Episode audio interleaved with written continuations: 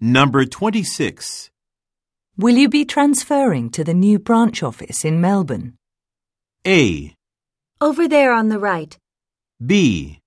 Please call customer service for assistance. C.